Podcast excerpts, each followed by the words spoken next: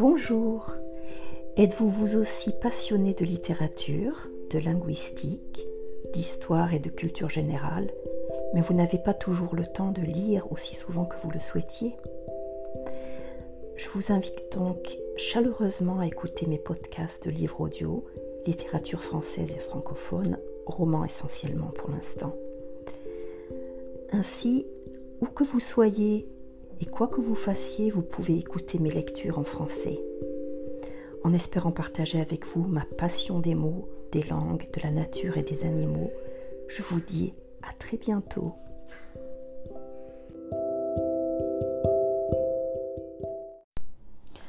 La tresse de Laetitia Colombani, chapitre 2 Julia Palerme, Sicile. Julia Julia ouvre les yeux péniblement. La voix de sa mère retentit d'en bas. Julia Scendi subito Julia est tentée d'enfuir sa tête sous l'oreiller. Elle n'a pas assez dormi. Elle a encore passé la nuit à lire. Elle sait pourtant qu'elle doit se lever, se lever. Lorsque la mère appelle, il faut obéir. C'est une mère sicilienne. Julia La jeune femme quitte son lit à regret. Elle se lève et s'habille à la hâte. Avant de descendre à la cuisine, d'où ou s'impatiente. Ah oui, pardon. Euh, elle se lève et s'habille à la hâte avant de descendre à la cuisine où s'impatiente la mama. La sœur Adéla, sa sœur Adéla est déjà levée, occupée à vernir ses ongles de pied sur la table du petit déjeuner. L'odeur du solvant fait grimacer euh, Julia. Sa mère lui sert une tasse de café. Ton père est parti, c'est toi qui ouvres ce matin. Julia saisit les clés de l'atelier et quitte rapidement la maison. Tu n'as rien mangé Emporte quelque chose. Ignorant les mots de sa mère, elle enfourche son vélo et s'éloigne à grande pédalée. L'air frais du matin l'éveille un peu. Le vent dans les avenues lui fouette le visage et les yeux. Aux abords du marché, les odeurs d'agrumes et d'olives viennent lui piquer le nez. Julia longe l'étal du poissonnier exhibant sardines et anguilles fraîchement pêchées. Elle accélère, monte sur les trottoirs, quitte la piazza Pala Ballaro où les vendeurs ambulants apostrophent déjà les clients. Elle parvient dans une impasse à l'écart de la Via Roma. C'est là qu'est installé l'atelier de son père, dans un ancien cinéma dont il a racheté les murs il y a vingt ans, l'âge de Julia. Ses locaux d'alors étaient exigus. Un déménagement s'imposait. Sur la façade, on peut encore distinguer l'endroit où, étaient placardées les affiches des films. Il est loin le temps où les Paler, euh, Palermitani se pressaient pour voir les comédies d'Alberto Sordi, Vittorio Gassman, Nino Manfredi, Ugo Tognasi, Marcello Mastroianni. Aujourd'hui, la plupart des salles ont fermé comme ce petit cinéma du quartier transformé en atelier. Il a fallu aménager la, cabine de projection en, bureau, percer des fenêtres dans la grande salle afin que les ouvrières aient, encore assez de lumière pour travailler. Le pape a, a effectué lui-même tous les travaux. L'endroit lui ressemble, songe Julia. Il est brouillon et chaleureux comme lui. Malgré ses accès de colère légendaires, Pietro Lanfredi est apprécié et respecté de ses employés. C'est un père aimant, bien qu'exigeant et autoritaire, qui a élevé ses filles dans le respect de la discipline et leur a transmis le goût du travail bien fait. Julia saisit la clé et ouvre la porte. D'ordinaire, son père est le premier, le premier arrivé. Il tient à accueillir lui-même ses ouvrières. C'est ça être le padrone, se plaît-il à répéter. Il a toujours un mot pour l'une, une attention pour l'autre, un geste pour chacune. Mais aujourd'hui, il est parti en tournée chez les coiffeurs de Palerme et des environs. Il ne sera pas là avant midi. Ce matin, Julia est la maîtresse de maison. À cette heure, tout est calme dans l'atelier. Bientôt, l'endroit bruissera de mille conversations, de chansons, d'éclats de voix, mais pour l'instant, il n'y a que le silence et l'écho des pas de Julia. Elle marche jusqu'au vestiaire réservé aux ouvrières et dépose ses affaires dans le casier de son prénom, à son prénom.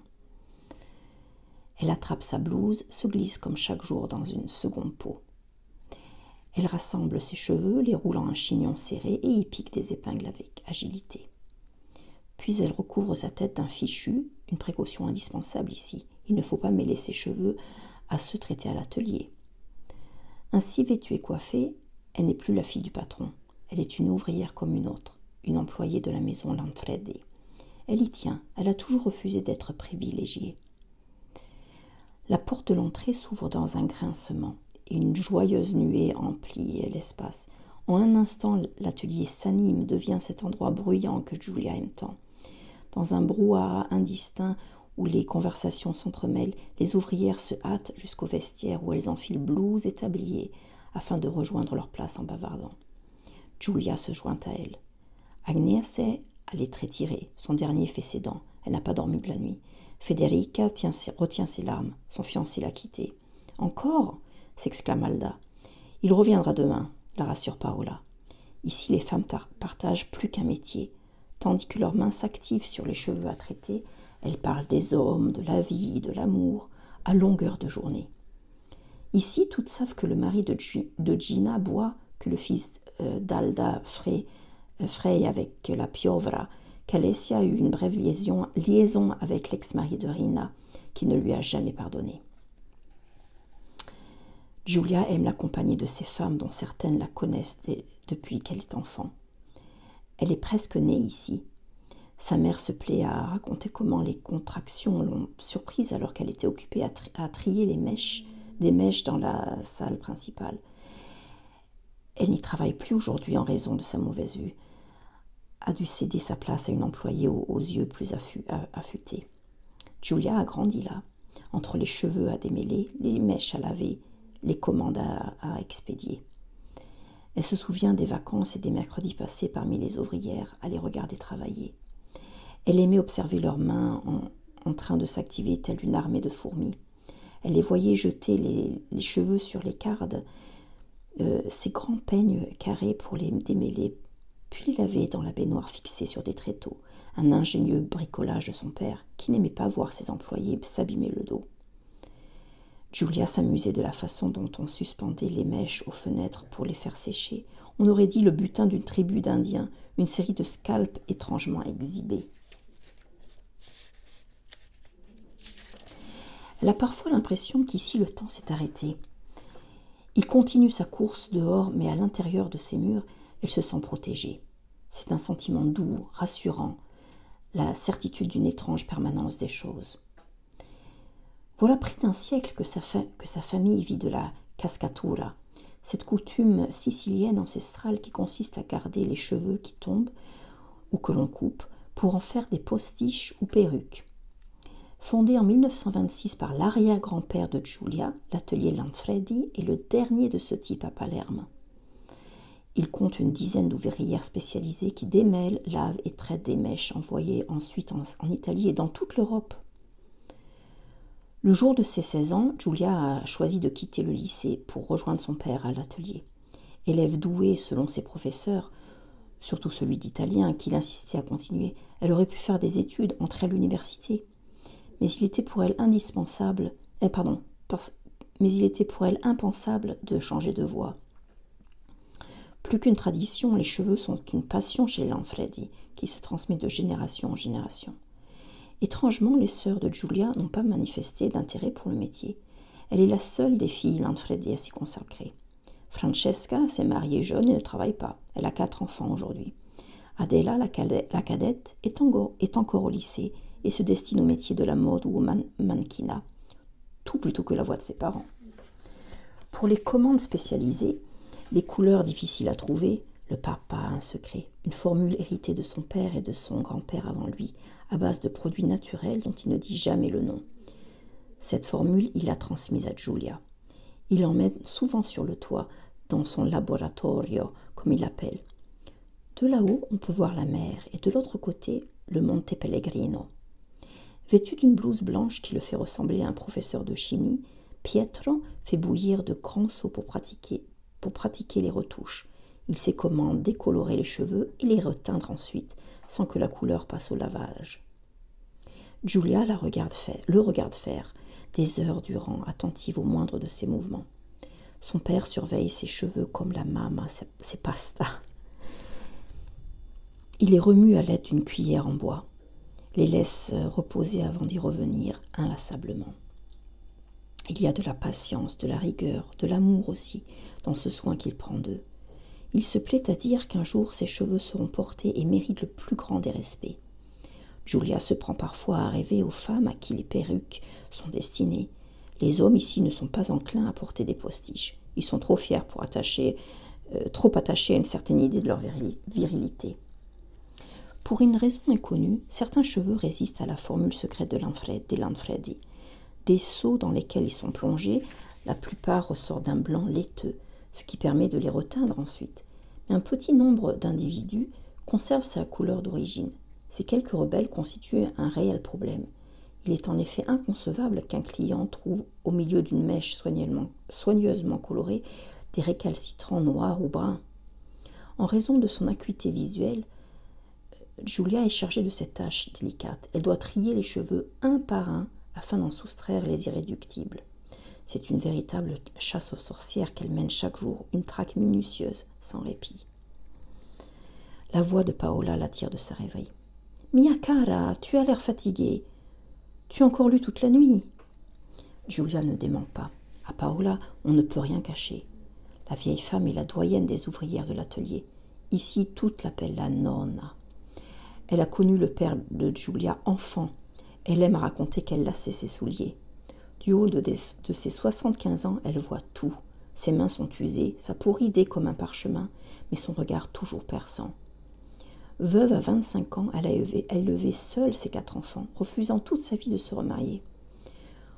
Lorsqu'on lui demande pourquoi, elle répond qu'elle tient trop à sa liberté. Une femme mariée doit des comptes, dit-elle. Fais ce que tu veux, Miyakara, mais surtout ne te marie pas, répète-t-elle à Julia. Elle raconte euh, volontiers ses fiançailles avec cet homme que son père lui avait destiné.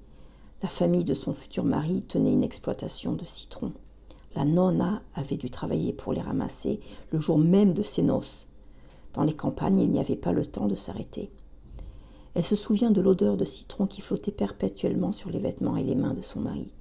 Lorsqu'il est mort d'une pneumonie quelques années plus tard, la laissant seule avec leurs quatre enfants, elle a dû partir à la ville pour chercher un emploi.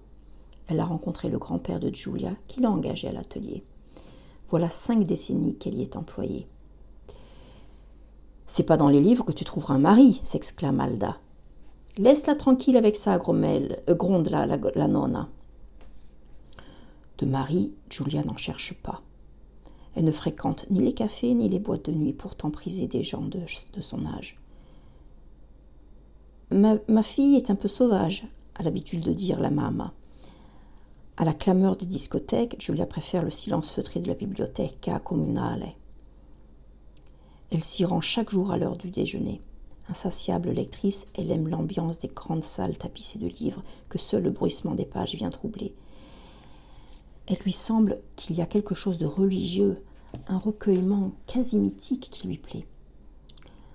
Lorsqu'elle lit, Julia ne, voit, pas le temps passer.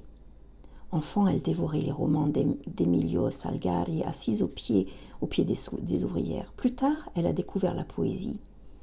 Elle aime Caproni plus Congaretti, la prose de Moriavia et surtout les mots de Pavese, son auteur de chevet.